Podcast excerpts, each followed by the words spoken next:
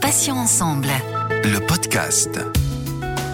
Bonjour à tous et à toutes, soyez les bienvenus. Céline avec vous sur Patients Ensemble où nous recevons des associations, des malades ou anciens malades, des experts ou encore des professionnels de santé. Aujourd'hui, j'ai invité Delphine Ville, atteinte d'une ostéonécrose, une maladie génétique. On va lui diagnostiquer en 2018 un mélanome de stade 4, autrement dit un cancer de la peau métastatique. Elle est l'auteur de Fragile et Et alors aux éditions du Net. Elle a accepté de nous raconter son histoire. Delphine, bonjour, bienvenue et merci d'avoir accepté de témoigner pour Patients Ensemble. Bonjour, je suis vraiment ravie que vous m'accueilliez sur le podcast. Alors Delphine, on va commencer par le début. Euh, cette maladie génétique lysosomale, qui est une maladie de la cellule. À quel âge et comment vous l'a-t-on diagnostiquée? Si vous voulez, je, je vais d'abord définir ce, ce qu'est une maladie lysosomale. Alors, comme vous l'avez dit, c'est une maladie de la cellule. Au cœur de chacune de nos cellules, on a un lysosome qui est chargé en quelque sorte de retraiter les microdéchets, mais pour une raison génétique. Le lysosome n'assure pas ses fonctions et donc ça entraîne une surcharge au niveau de la cellule. Il existe une cinquantaine de maladies lysosomales différentes et elles touchent principalement l'enfant et elles peuvent se révéler mortelles. D'autres évoluent plus lentement.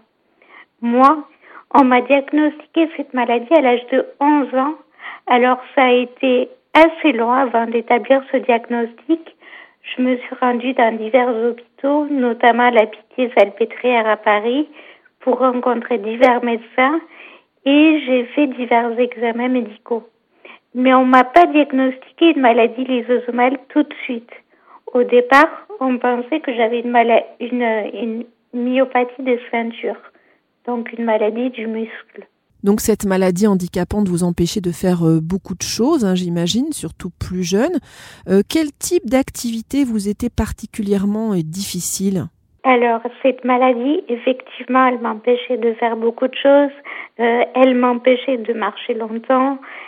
Euh, parce qu'elle entraîne beaucoup de fatigabilité et des douleurs musculaires et des raideurs musculaires aussi.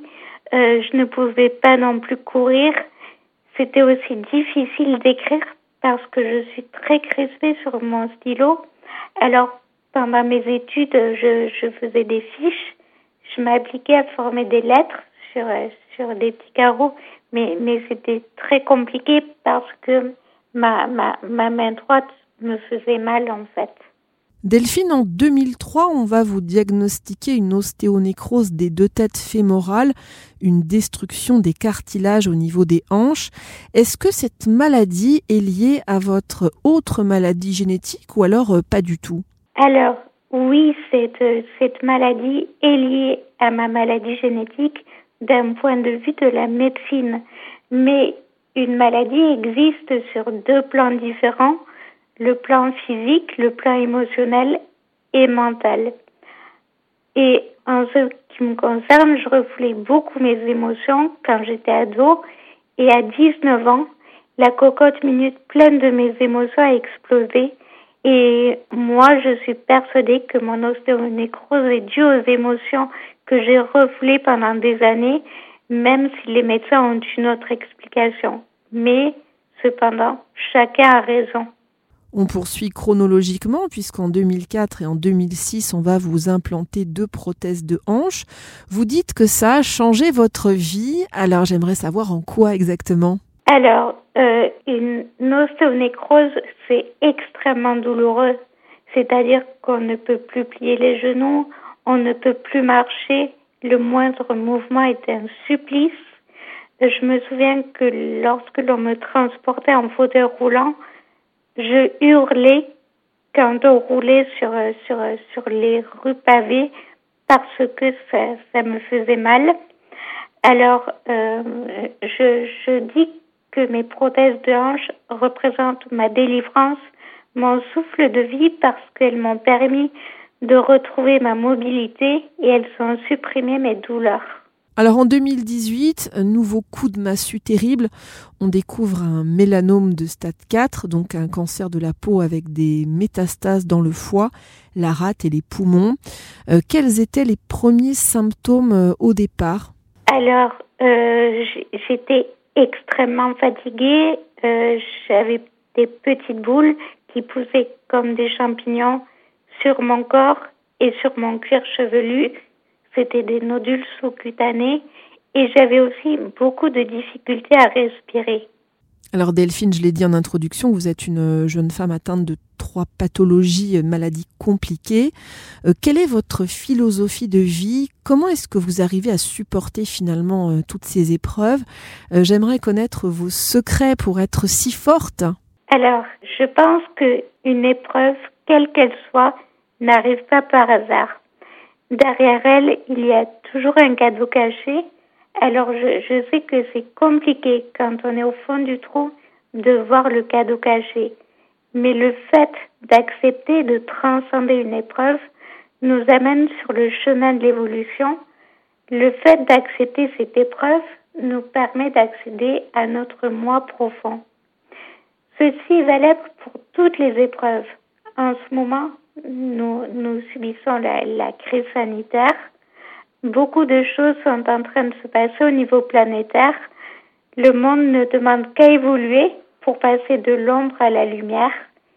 Ça, ça va prendre un peu de temps, mais euh, c'est notre but ultime.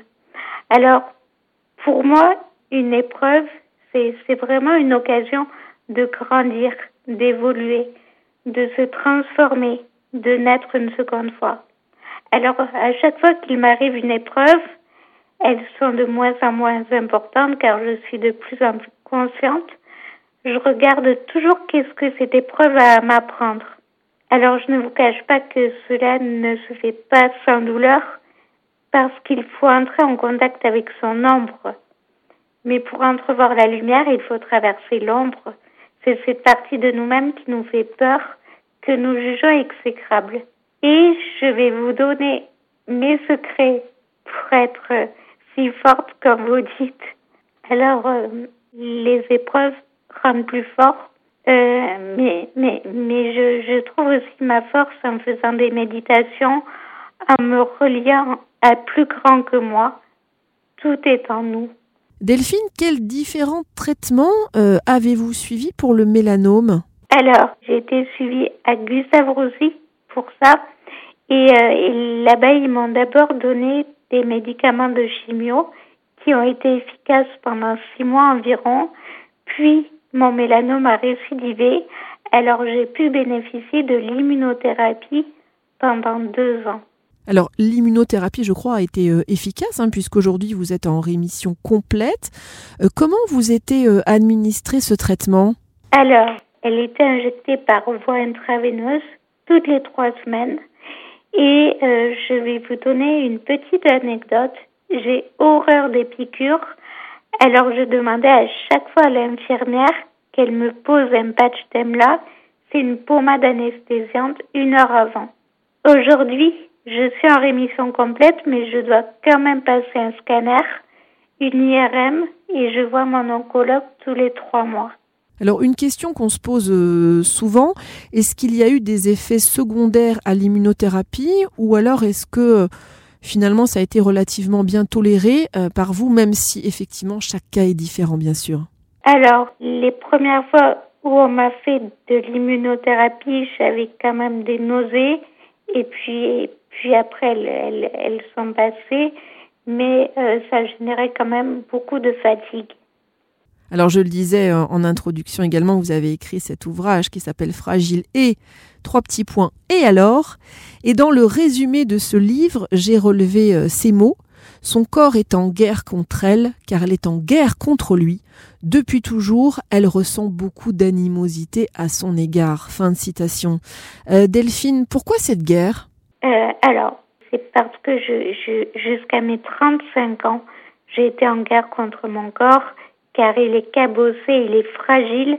Je ne l'acceptais pas. J'ai une scoliose, je suis petite, j'ai des bras frêles, mes pieds tournent à l'intérieur quand je marche et je me comparais aux mannequins dans les magazines. Je les trouvais belles sur du papier glacé. Euh, elle n'avait aucun défaut, elle symbolisait la perfection. Mais j'ignorais que leurs clichés étaient entièrement retouchés, qu'ils ne reflétaient pas la réalité. Et, euh, et je pensais qu'il fallait correspondre à des critères de beauté pour connaître le bonheur. Je détestais mon corps et je lui en faisais voir de toutes les couleurs. J'allais au-delà de ses limites. Quand je tirais trop sur la corde, je le payais.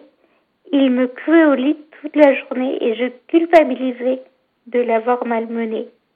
Et pendant mes études, je, je, je, cherchais absolument à faire tout comme les autres.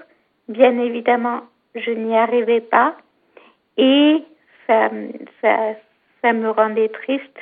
Vous avez écrit également, d'après mes recherches, deux blogs à mes consciences et mieux dans mon corps.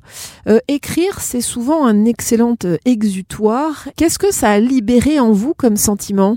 Si vous voulez, sur, sur mes blogs, j'écrivais, mais je faisais aussi beaucoup d'interviews.